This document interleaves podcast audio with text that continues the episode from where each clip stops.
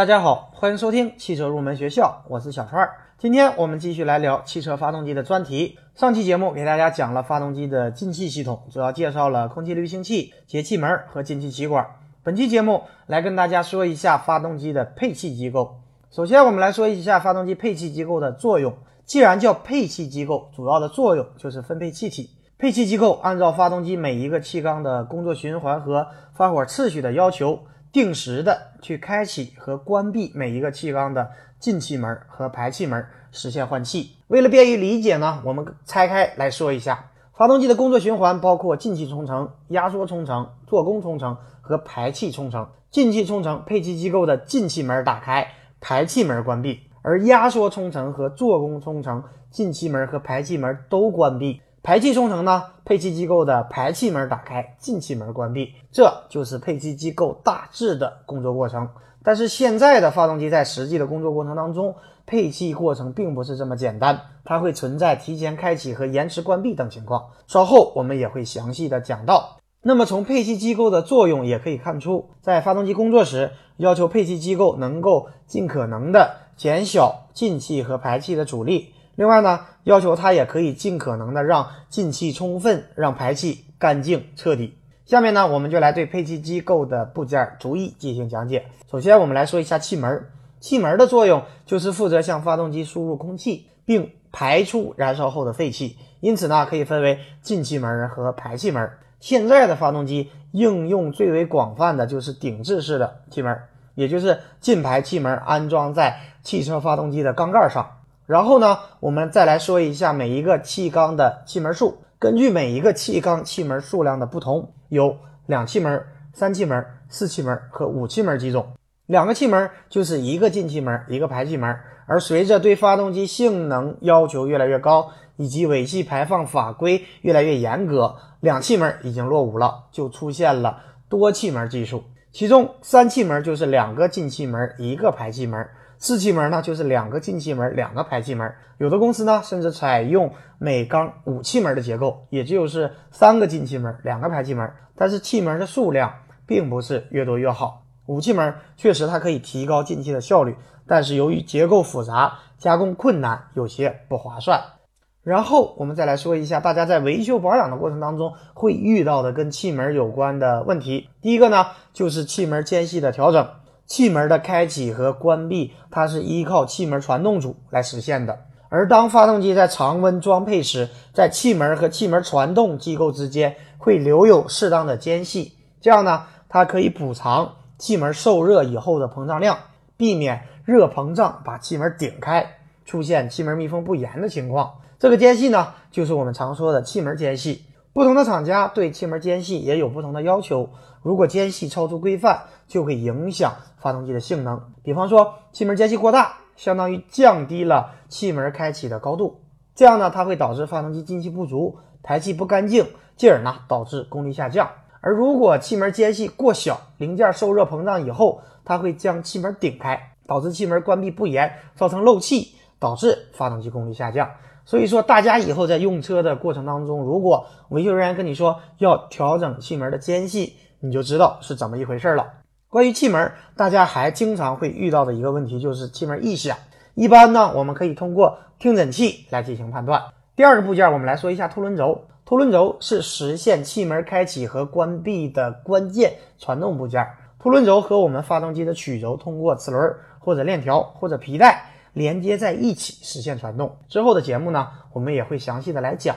这里呢，给大家介绍一个重要的概念，就是配气相位。配气相位呢，就是用曲轴转角来表示排气门开闭的时刻和开启的持续时间。这样讲呢，可能比较抽象。下面我们就展开来说。在刚讲到的配气机构的作用当中，我们说过，理论上气门开闭的时间是活塞的上止点或下止点处。以进气冲程为例，理论上进气冲程在活塞达到上止点时开启进气门，然后在活塞运行到上止点时。关闭进气门，完成进气的冲程。但是实际的情况并不是这样的，因为发动机的转速很高，所以一个行程的时间就很短。另外呢，凸轮驱动气门开启也需要一个过程和时间，这样就导致了我们进气门开启的时间太短了，进气不够充分，那么为了解决这个问题，改善换气的过程，提高发动机的性能，我们通常采用提前开启和迟后关闭气门的方法来解决这个问题。不管是进气还是排气，都是同样的道理。首先说进气，在排气行程接近终了，进气行程即将开始，也就是活塞还没有达到上止点之前，就将气门打开，这就是进气提前。另外呢，在进气行程已经结束，活塞通过下止点又向上运行一小段，才将气门关闭，这就是进气迟后。排气行程也是同样的道理，在做工形成的后期，也就是活塞在达到下止点之前，排气门就已经开启，这样呢就是排气提前。而在排气行程，活塞越过上止点之后才关闭气门，这就是排气的迟后。不管是排气还是进气的提前和迟后，这样做的目的就是让进气更加充分，排气更加彻底，进而提高发动机的性能。确定了配气相位之后，就相当于确定了进气门、排气门的开启和关闭的时间，而这个时间是固定不变的。但是这种固定不变的正时，它就很难兼顾到发动机不同转速的工作需求。无法同时满足低转速和高转速时最佳的进排气效果，于是呢，各个厂家就开发出了可变配气相位技术。这个技术可以根据不同的转速改变进气的时刻和进气方式，从而使燃烧效率更高，改善动力，降低油耗。可变配气相位就像人调整呼吸一样，在我们参加长跑时，往往需要不断的按照奔跑的步伐。来调整我们呼吸的频率，这样可以更好的为我们的身体提供充足的氧气。通常可变配气相位技术从大类上可以分为可变气门正时和可变气门生成。我们可以将发动机的气门比作是一扇门，门开启的大小和开启时间的长短决定了进出的人流量。门开启的角度越大，开启的时间越长，进出的人流量就越大。同样的道理应用在发动机上。气门正时就像是门开启的时间，气门生成就像是门开启的角度。可变气门正时就是改变气门开启时间，而可变气门生成就是改变气门开启的大小。在现在的轿车上，大家经常会看到这样的字母，比方说 VVT、VVL、VTEC、CVVT、DVVT 等等。那么今天就教给大家彻底的来区分这些字母的含义。首先，VVT。就是可变气门正时技术，T 代表的是 timing 正时，而 VVL 就是可变气门生成，L 表示 left 生成，而 VTEC 呢是本田的技术，它的全称是可变气门正时和生成电子控制系统，它也是我们世界上第一个可以同时控制气门开闭时间和生成两种不同情况的气门控制系统。还有一种呢，现在本田叫做 IVTEC 系统。它是指智能可变气门正时系统，这个系统呢能够连续的调节气门正时，并且能够调节气门生成。VVTi 是丰田的智能可变气门正时系统的缩写。